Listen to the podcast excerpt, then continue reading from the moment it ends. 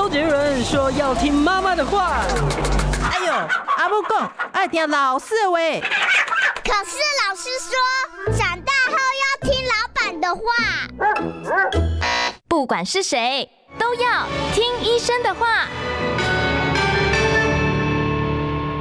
大家好，欢迎收听今天的《听医师的话》啊，我是呃今天的主持人李雅媛。其实一到四每天都是我。我们今天为大家邀请到的呢是呃卫福部立桃园医院神经内科的主治医师江宏基江医师，江医师好。各位听众大家好，我是部立桃园医院神经内科江宏基医师。是江医师，其实我今天要跟你聊的，我自己就是来挂病号的哦。这个头痛这个问题，我听说在台湾大概九成以上的人。至少都有过一次两次的这个头痛的经验，有的人是几十年就跟他抗战，像我就是了。所以，我们今天就要就头痛这个问题来请教江医师哦。我首先要问的是哦，就是 有很多人都会说，你是偏头痛还是所谓紧缩型头痛啊？到底头痛有多少多少种类型？那最常见的是哪些？好好，谢谢雅媛姐的这个问题哦。那个目前来讲，就是偏头痛是一个。这个原发性头痛里面常见的一个原因，那它跟张力性头痛一样，都是一个常见原发性头痛。那我们就讲这个，先讲偏头痛它的诊断，它的临床的表现。典型这个偏头痛的表现，它是以这个单侧的为主。那病人发作的时候，他在疼痛的部位，他会有一些抽动的感受，会觉得说抽动那个痛的地方会有像心跳、像电一下这样，像这样像有拉拉扯，对，然后像有人就觉得心像血管或心跳在搏动的感受。嗯，嗯。对，那合并其他症状会想说恶心、想吐的症状，还会就是说怕光、怕吵的症状。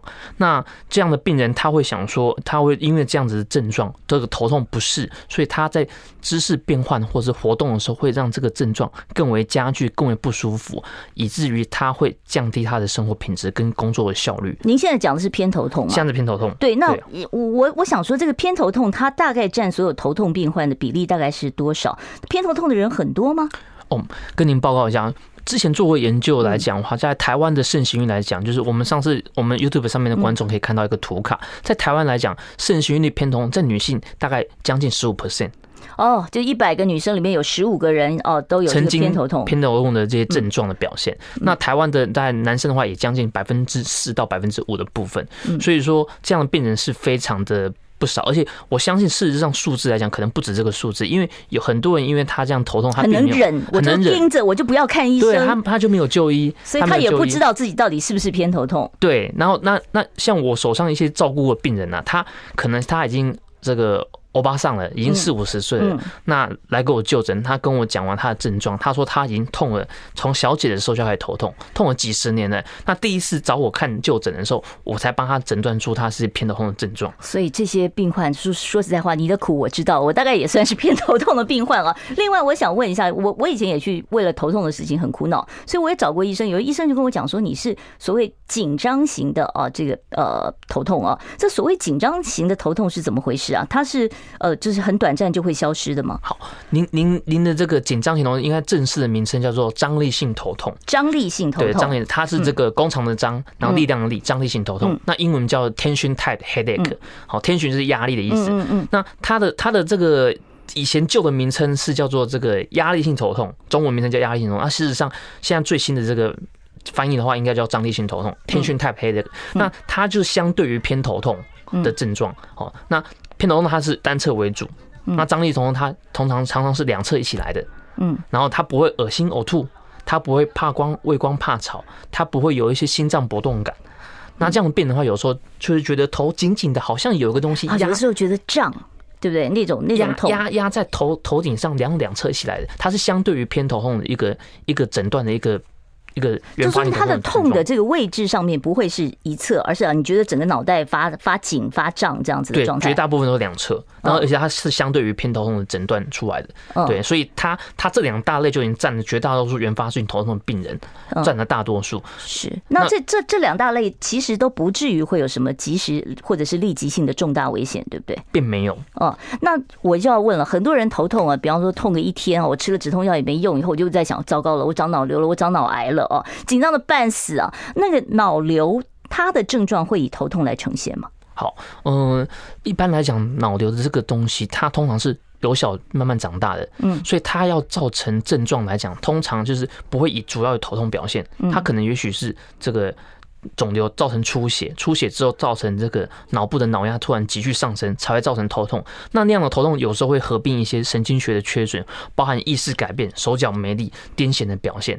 所以一般来讲，脑瘤会造成头痛，基本上机会比较不大。在你就是你意识很清楚的情况之下，觉得头很痛，那可能也不是脑瘤，不要太紧张就是了。不要过度紧张。但是我们就是像您刚刚您刚刚想要问的问题，就是说有没有什么状况下，有时候我们会担心说，他这个头痛是引发生命危险的。嗯，这是我们担忧的。对啊，那我就是怕有时是不是什么重大疾病的一个症状呢？对对对对。那如果像头痛的病人，他如果说第一个他以前就已经常常头痛，嗯，这是他的头痛的形态。突然改变了，头痛感突然改变，以前都是哎，什么叫做形态改变？是本来就是哦，两侧啊，这个呃呃呃太阳穴的地方痛，后来突然变成偏头痛，这是算形形态改变吗？形态改变就例如像说他以前的痛的模式，这次痛的更严重之外，甚至有些神经学的缺损，例如像刚刚讲的说，突然手脚会没力气，合并癫痫，或者是发烧。嗯，有发烧症状或者是意识改变。哎，可是感冒头痛不是都发烧吗？很多就是感冒头痛的时候，像那个新冠的时候，也有很多人说，对哦，感染了新冠就头痛啊，简直是头痛欲裂，甚至我我打个新冠疫苗，我都可以痛的要死。没错没错，您您讲的议题也是另外延伸一个议题，就是说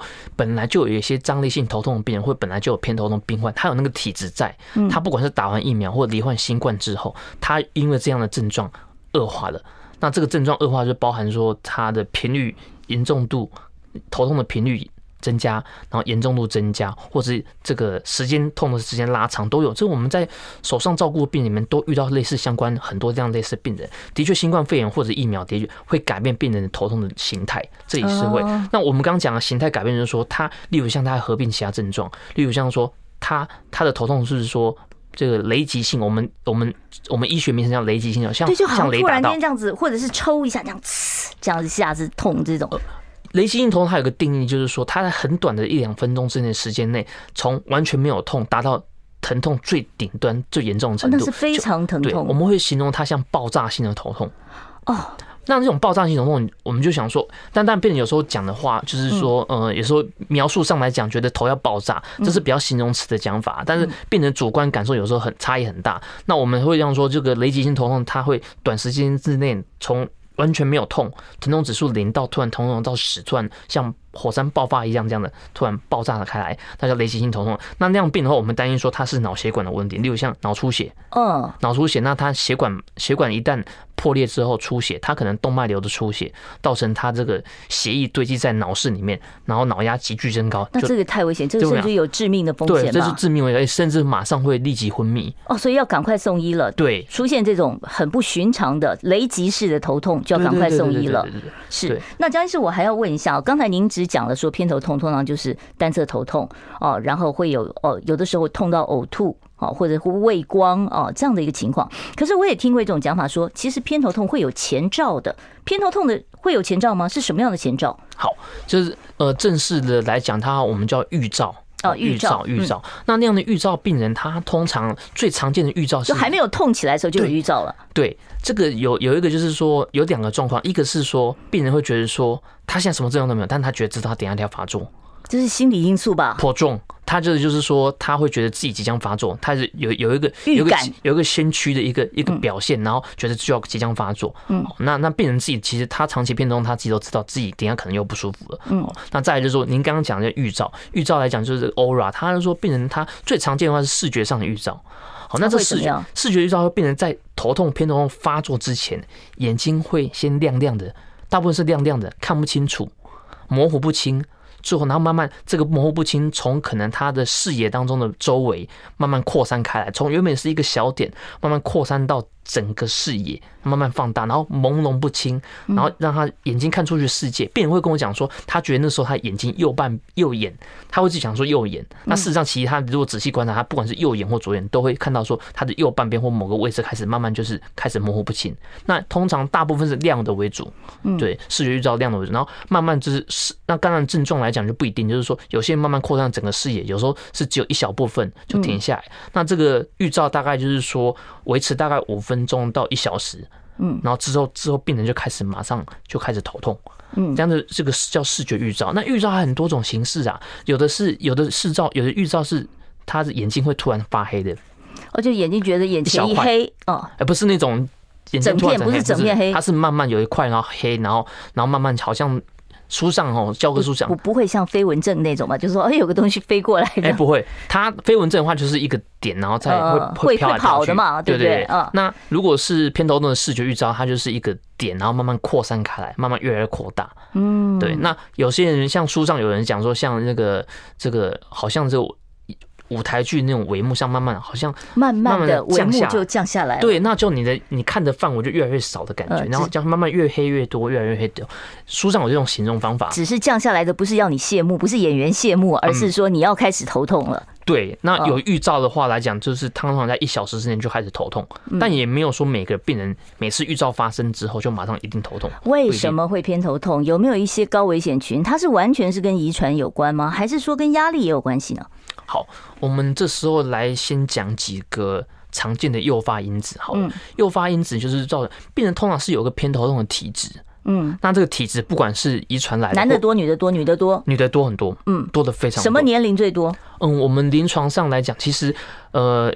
以年轻女性大概二十三十四十这个其实这个区间蛮多的，那其实很多中年妇女她其实年轻的时候都有偏头痛的状况，然后老了自然就好了，到了更年期就慢慢的缓解，有机会缓解，但不一定，有机会，因为它荷尔蒙变化的关系，跟这个卵巢然后分泌这个雌性激素也有关系，所以这样的病人来讲，它跟荷尔蒙相关，有时候月经来的状况下，在月经即将过来的时候，荷尔蒙开始变化了，然后或者是月经来的当下。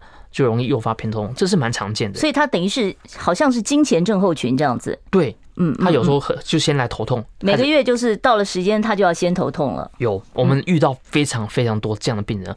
那很多病人其实都不知道自己是偏头痛的症状。那刚刚讲一些恶心想吐，他其实也许都有，但是有没有有没有有没有明确被医生诊断过，他自己不知道。他有时候单纯就吃个止痛药。你要少吃油炸，多吃青菜，出门要防晒，躺着别再看来。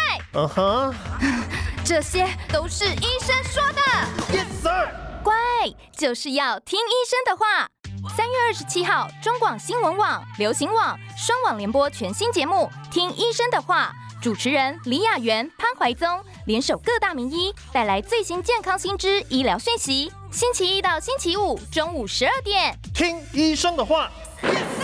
好，现在时间呢已经是中午的十二点十九分了啊。我们今天呢是跟大家谈一个很多人都有的困扰，那就是头痛还有偏头痛的问题哦。今天为大家邀请到的是布立桃园医院神经内科的江宏基江医师，在我们的节目现场。三十八分以后我会开放现场的扣印专线，到时候听众朋友如果说你也有头痛的困扰，你想要询问啊这个江医师该怎么办啊，你也可以打电话到我们的现场专线。不过现在我还没有开放，你不要那么早打哦，你可以先想想，等一下你要问什么问题。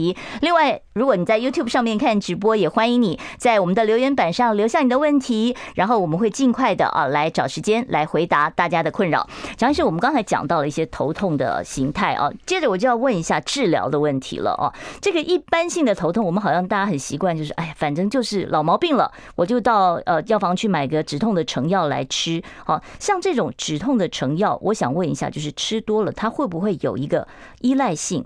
会不会有成瘾性？而且它会不会有抗药性？有的人说：“哎，我好像呃吃同一种药吃个三年五年，我就觉得它没用了，我就要换一个牌子吃。”是确实有这个状况吗？好，这个。哦，谢谢主持人的问题。他头痛这个这件事情来讲，很多病患就直接会在这个药局直接买止痛药吃。对对对，止痛药成药嘛。对，那另外就是止痛，他止痛就是说，通常是你有痛才吃，你不知道他什么时候发作。那他一发作来讲，你去吃，然后去针对他的症状去去去处理，但不是每次止痛药都能够有效的把你的止痛疼痛缓解，他只是暂时压住。而往往有时候病人会常常抱怨，我们门诊可以看到说，他其实来吃药之后，发现很多药都已经。没有效了，他换了很多种牌子，所以他真的是有抗药性这个问题。呃，有第一个就状况就是说，呃，抗药性来讲是一个考量，但还有一个状况就是说，他其实头痛来讲，他需要更需要是预防性用药。什么叫预防性痛用药？就是你像偏头痛，还有个前兆，我知道我要痛了，我可以预防性用药嘛。那一般性头痛，我还不知道我要头痛了，就已经开始呃，就隐隐开始痛了。那怎么这样做预防性的？预防性用药，我们刚刚这个如果是 YouTube 的民众呢，可以看到我们里面有一个这个手稿，那它这个右半边的话。直接看到说什么时候可以做个预防偏头痛的治疗？当我们的病人呢、啊，他一个月痛的这个天数啊，嗯，超过八天，然后一个月痛超过四四次以上的话，就可以认真考虑说使用一些预防用药，而且或者他头痛影响到他生活，月都在头痛。对，您您刚刚讲整个月都在头痛，那又是另外一件事，就是慢性偏头痛，一个月痛超过十五天那种病人，连续三个月，那那样病人更适合使用预防性用药。预防性用药的目的在于说，我在防患于未然，它还没发生的时候，我就希望说，既由一些规律用药来阻断它发生。我我要举手提问了，这个所谓预防性用药，是不是像高血压一样？我知道我这个月会头痛很多次，所以我就每天都固定时间我就吃止痛药，这样会不会吃太多伤肝肾呢？哦。跟跟主持人报告就是说，它严格来讲，预防性用药并不是止痛药，它是预防性用药，就是说，我们希望用用一些药物的方式，让它规律的服药状况下，能够改善有生活品质。因为我们那种病人，他很多，所以给医生开的不是止痛药啊。对，我们如果是止痛药，是痛才吃，而且痛痛这止痛药吃还有技巧。如果是您像有偏头痛的症状话来讲的话，你曾经偏头痛，如果说很晚才去吃止痛药，你会发现那些药不管怎么吃多重都没有效果。所以就要一开始痛就要赶快吃，就就要赶快吃，越早吃压的越好。越早吃，它就是它头痛的敏感化到疼痛的中枢来讲，它还没传进去。它一旦传进去，你那时候吃止痛药效果都不彰，而且与。与与跟这个止痛药吃的时机相比，我们认为更重要是预防性用药的使用。那这个预防性用药就不是说我们到药房买成药了，就是要到呃专科医生、神经内科这边来请医生开药给我们预防了。没错，我们会根据病人的一些各式各样状况，例如像说他的职业是先先牵牵涉到会计、算术，需要高度专注力的工作的时候，我们休息药物它可能诱发的一些副作用，会人有点昏昏沉沉，那样药物可能要避免。那有些病人他本身有一些高血压。的部分，那我们可以选择它，同时又有降血压，又可以预防偏头痛的效果，那一举数得。那有些病人他是本身具有一些忧郁症啊、焦虑啊、恐慌，那我们是用相对适合他的一些抗忧郁药物，同时能够改善他的身心症状，又能够预防偏头痛。那我们就希望说，一个药有两种以上的效果，能够让他药不要那么多颗，同时能够维持良好的生活品质，改善头痛治疗效果。哦，所以换句话说，这个也不是说呃，这个一一个方子所有人都适用，而是要你看每个人的不同的状况。哦，这个是应该找加医科的医生还是神经内科的医生？因为要做一个药物的整合嘛。好，呃。药物的整合来讲，可以等到说药物都稳定之后，然后做一个整合的动作。那我们建议说，这个基本上偏头痛的治疗跟头痛的诊断跟治疗，通常在国内来讲，一般还是以神经内科医师为主。那神经内科专科医师在诊治偏头痛来讲，他的训练来讲，一般来讲都是比较充分的。那他能够有效辨识你病人偏头痛的表现，然后根据他的状况去调整用药，这样可以需要说让病人不用，因为我们很多。在诊所病人拿药的状况下，其实他吃了很多止痛药，但是他没有给予一个很好的一个预防性用药。如果没有给一个很好预防性用药，他其实一直是反复吃止痛药，可能有各式各样的不舒服。你看江医师。在我们正在讲预防性用药啊，就已经马上有这个我们的听众朋友 C W 他说，他说预防性用药我还真没用过，我下次来试试看哦。所以这个是可以，就是不要让你在呃整个生活品质上受到这么大的影响，因为有的时候你说头痛还是得上班，那那个压力真的是很大哦。那另外我在您给我们的那个图表上面，我看到还有一个叫做头痛日记，是我有听过，就是说高血压的患者啊，你可能要记录几个礼拜你的血压变化。那这个头痛日记是做什么的？好。我们看有没有机会，YouTube 的观众帮我们秀一下这个头痛日记长得是什么样子哦。我们等一下请佳呃佳呃佳慈来秀给我们看啊。那这个头痛日记通常是做什么用的？好，头痛日记就是说我们会记录病人在预防性用药嗯之前他的头痛状况，跟预防性用药调整之后的状况，我们比较前后的差异。那这个差异呃，就是看我的药有没有用。对，病人其实自己我们自己量化，因为有时候我们很主观的说，我这个月头痛的频率比较少。比较好，然后怎么样怎么样怎么样？哎，那这是很很很很主观啦。但是我们就要量化它，量化它就是怎么样量化？第一个头痛的时间点，嗯，它分早中晚加睡前，嗯嗯嗯，大家可以看到这个现在画面上面出现的啊，如果听众朋友你是在纯粹用手机听的话，你可能现在没办法看到，上一下 YouTube 的频道你就可以看到啊。我们现在秀出来的就是这个叫做头痛日记，这个头痛日记它本身是一个是一个官版嘛，它是就是政府。统一的这个版吗？呃，我们头痛医学会它有设计这样相关的表格，然后印制出来，然后当然有很多。很多人一起帮忙把它印制出来，那基本上大同小异，都是这样格式。哎，可是有很多东西是主观的，比方说他说你要登记你是小痛、中痛、大痛，按呃程度填上数字，那这个不就是个人主观吗？有的人很怕痛的，可能一点点痛他就觉得好痛哦。没错，没错，就是每个人这件很主观，因为偏头痛它里面诊断的原则里面讲讲来讲说，中等程度以上、中等跟严重的头痛来讲，它真的才是算是说列入到偏头痛的诊断。但是其实你要知道，很多偏头痛患者他。他基本上每天都在痛，只是小痛、中痛、大痛。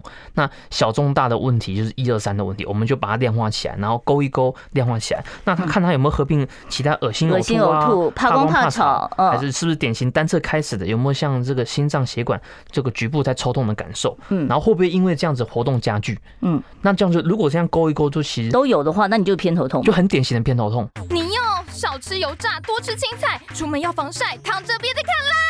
嗯哼，这些都是医生说的。Yes sir，乖，就是要听医生的话。三月二十七号，中广新闻网、流行网双网联播全新节目《听医生的话》，主持人李雅媛、潘怀宗联手各大名医，带来最新健康新知、医疗讯息。星期一到星期五中午十二点，听医生的话。好，欢迎大家呢继续回到我们听医生的话节目现场啊！我是主持人李雅媛，今天坐在我身边的是布利桃园医院神经内科啊非常优秀的江宏基医师，他也是头痛的专家，今天要跟我们谈头痛的问题哦。刚才我们在广告时间哦有回答呃在 YouTube 上听众朋友的问题啊，他说经期前头痛怎么改善，然后有建议到说要吃这个预防性的用药哦。不过一听到说预防性用药让有的年轻女性会变胖，很多人就不不肯吃了啊，这到底什么药会让人变胖啊？嗯，有一些药物的一些副作用啊，它可能让病患的这个胃口大，会增会增加。当然，不见得每个病人都是这样啦。就是我们就是希望说，会好好的跟病人沟通讨论他的状况是怎么样。因为有些人是觉得说这个会影响他，很在意他的。体型，嗯，很在意他的外在，或者有些病人他本来就实在太瘦，我们让他用一些药，他能够增加点食欲，然后可能也会预防头痛那样更好。不是每一种预防药都会胖吗？没有，没有每个药。哦，那还好。那你有一些药，如果我找你看病，你一定要开那个不会胖的给我。对，那有一些药甚至它有额外就是抑制食欲的效果。嗯，对，那他，对，那我要那种，我要那种。对，但它有它相关的可能的副作用，所以。就是还是要看病人的状况，还是要看病人状况，就是要在，所以我们现在偏头痛的治疗会强调个体化，嗯，个人化，而不是说病人进来，然后就是哦，你就头痛，我就开个药让你回去吃，没有，我们会希望说，希望知道他头痛的频率，他发症的状况，他是什么状况让他最不舒服。有些人是恶心想吐，他只要一痛就会吐，吐到说他吃止痛药。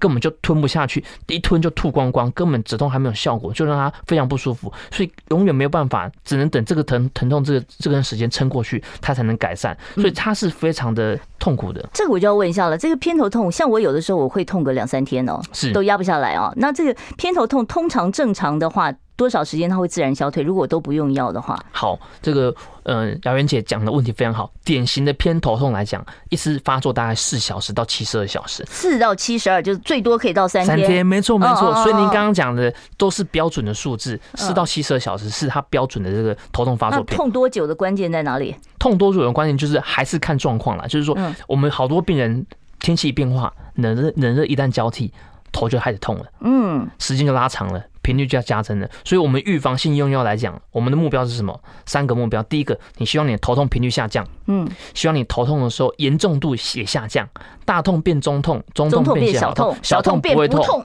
对，嗯，这最重要。再就是说，它发作单次的时间不要那么久，嗯，不要那么久。我们治疗好的效果的话，他其实病人会讲说，哇，我这个月只有痛个一两次。然后一下下就过了，然后我甚至不用吃止痛药，嗯，这是我们理想的状态。是，张医师，我问一下，你刚刚讲那个头痛日记，我相信很多朋友都很很想要说，我也要一张啊，那我总不能自己画吧？我去哪里可以拿到这个头痛日记？太好了，就是说这个也是帮学会推广一下，就我们上我们台湾的头痛医学会的网站，里面有看到头痛日记的这个版本，它有这个最新的版本，它这个是一个月份的，就是你把你这个月头痛的情况全部记录下来，对，嗯，然后可以给你的医师看。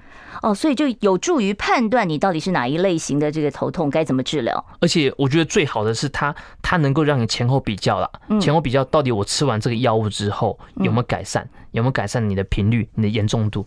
你从一二三变三三一二三的那种状况，然后能够改善，然后频率天数有没有下降，这是非常客观的。其实有的时候，我觉得这个病人 就是会想说，我头痛，我找不到原因，我就会想东想西，我会想到坏的地方去。你有没有办法在我头上贴一些电极啊，帮我做一些什么检查，让我知道我说我到底是怎么回事，我这么痛哦？那现在有没有这个针对头痛所做的一些呃医检呢，或者是特别的科学检查呢？哦，通常如果病人的头痛是真的比较久的话，那一般来讲，如果很典型的偏头痛。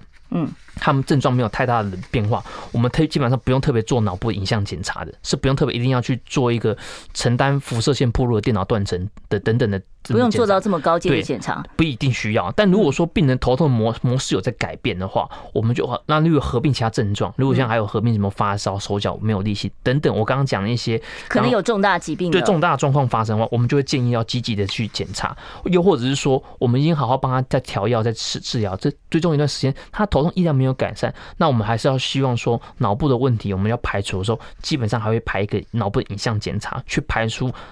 脑部有没有结构上的病灶的异常，引发他的头痛，这是我们比较担心的。是，其实很多偏头痛的患者，他都会希望说，你能不能就给我一针，让我这个一劳永逸，我不要再痛了？有没有那个完全可以治好偏头痛，不要说拖个几十年的这种东西呢？好，不不敢讲说。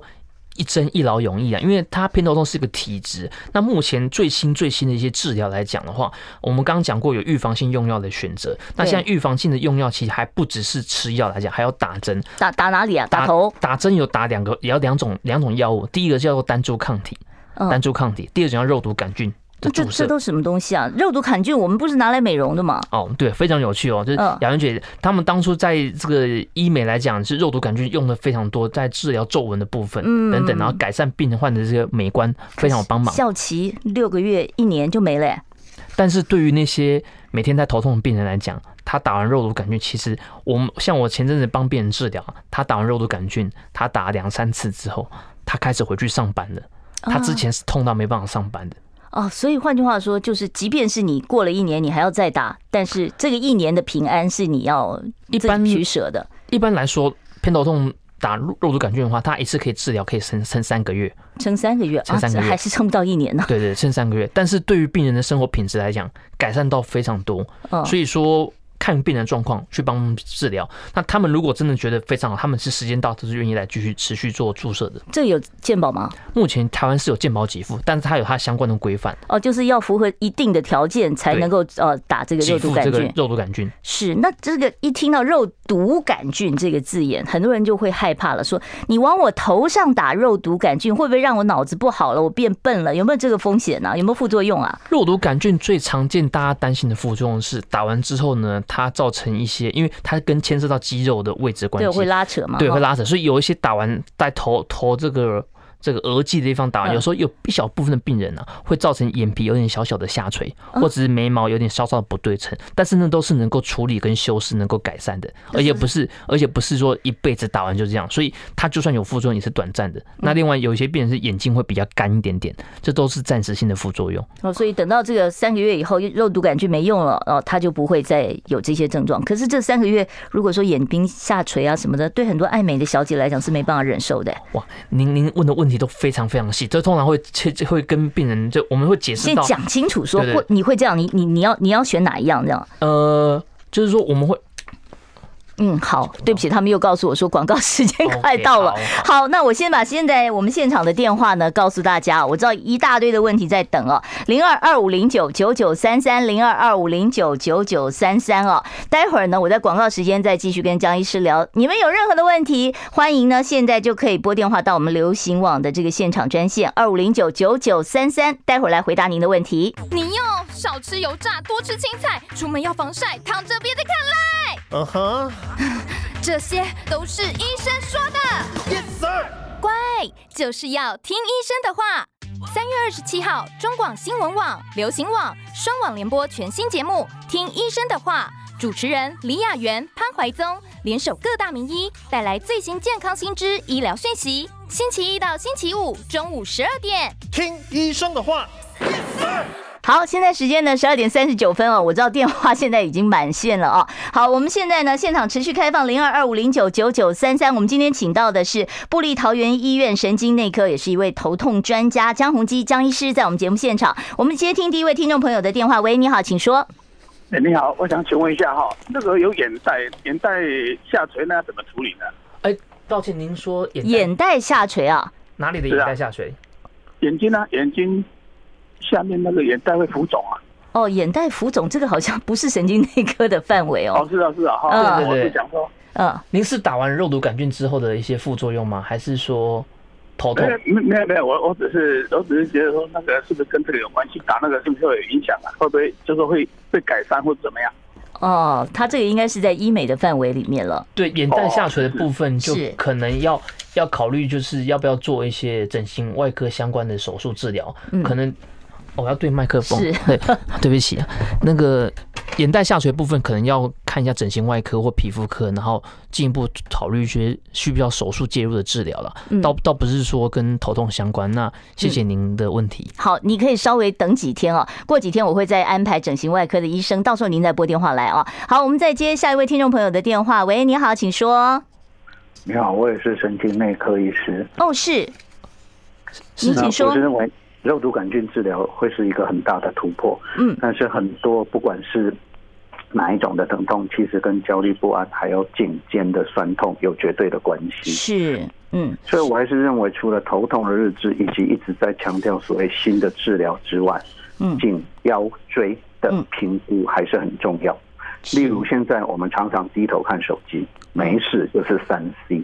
躺在床上很愉快的拿着手机在看，这些都是应该要调整。因此，与与其刚才医师讲的很对，我们一年能够碰到的脑瘤，说实在，一年不超过一个。嗯，我的病人大概五六十个一诊，但是要碰到脑瘤的机会真的很少。但是头痛，我认为百分之。七八十甚至九十以上都还是属于肌肉收缩型的疼痛，所以或许这些打肉毒杆菌确实有它的效果，但是这个可能不是肉毒杆菌治疗的原则。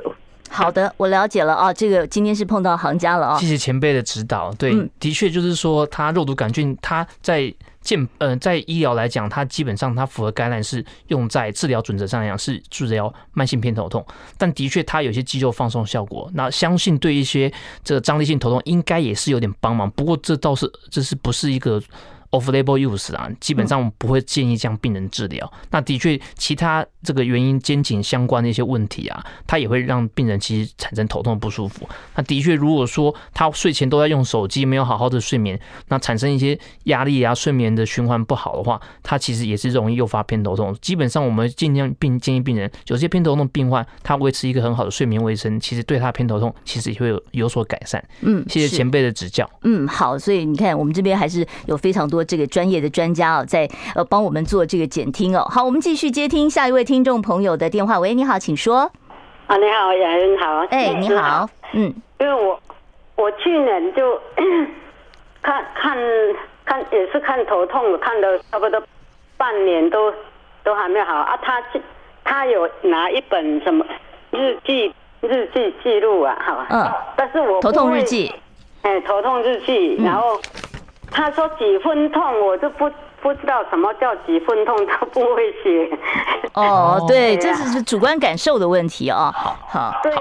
好，我回答一下民众的问题，就是说，所以那个偏头痛的病人，我第一第一，您直接回答，没问题。我第一次在帮病人在做治疗跟写头痛日记的时候，我就会拿着这个这张纸。然后亲自的跟他讲怎么写很重要，因为你第一次花时间跟他好好介绍这个东西，其实他后面才能配合度的会配合更好，然后你才知道前后的比较。就像那些血压记录来讲，你要教病人怎么样好好什么时间点量血压。那一般来讲，通常就是这个头痛的这个严重程度量表啊，就是说可以用零到十分去区分，但基本上我们为了简化，所以我们用一二三。那一就是小痛，二就是中痛，然后三就很严重的大痛。我们用这个小中大去区分，对病人来讲比较清楚。为什么会这样小中大？第一个，病人病人会很快的接受说他这个怎么怎么去区分他的小中大。那这样的话就是说，这个如果用七八九十一二三四这样来分的话，其实有时候对病人来讲比较困难，所以用这个方法会比较简化。那您可以把一二三的严重度记录在上面，让您的医师可以好好清楚您的严重度到什么程度。就是自己跟自己比较了，对，自己跟自己比较。好，我们再接下一位听众朋友的电话。喂，你好，请说。哎，您好哈，嗯，那个神经内科跟精神科的一些问题应该是有雷同的嘛？我想请问一下哈，呃，我那个安眠药吃的剂量还蛮强的，而且已经吃很久了，我很怕得失智，会吗？嗯，好。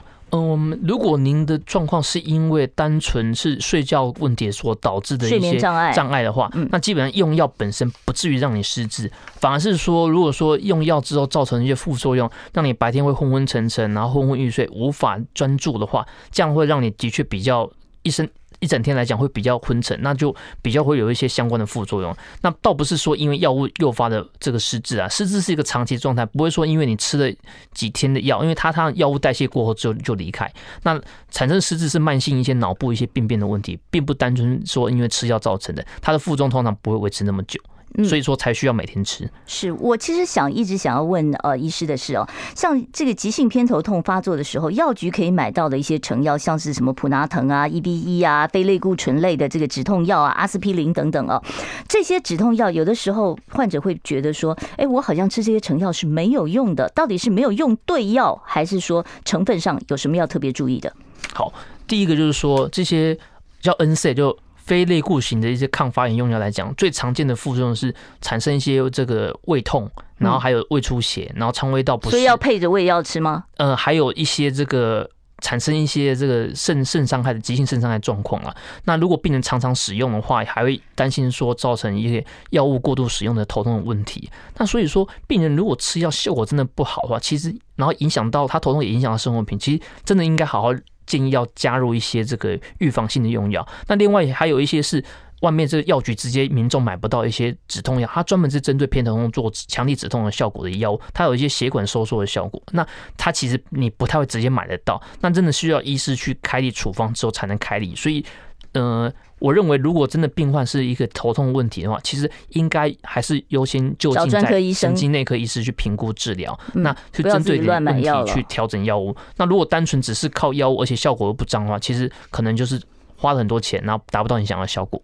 嗯，好，这个呃，因为时间的关系，我恐怕真的没有办法再接听其他听众朋友的这个电话了。我知道还有很多听众朋友啊，有留一些问题要说，没有病状算是偏头痛的类别吗？这个我其实不太懂哦。这个偏头痛其实就是从症状来分辨嘛，对不对？对，偏头痛其实还是符合它有诊断的它的准则啦。那它就是。一般来讲，典型是单，我再重复一次，典型是单侧发作，是对，然后再来就是恶心呕吐、畏光怕吵、活动加剧，合并一些这个搏动抽动感造成的头痛。嗯，好，今天呢，我们非常感谢卫福部立桃园医院神经内科的主治医师江宏基江医师哦，这么精辟的帮我们解说了这个头痛的问题，谢谢江医师。好，谢谢。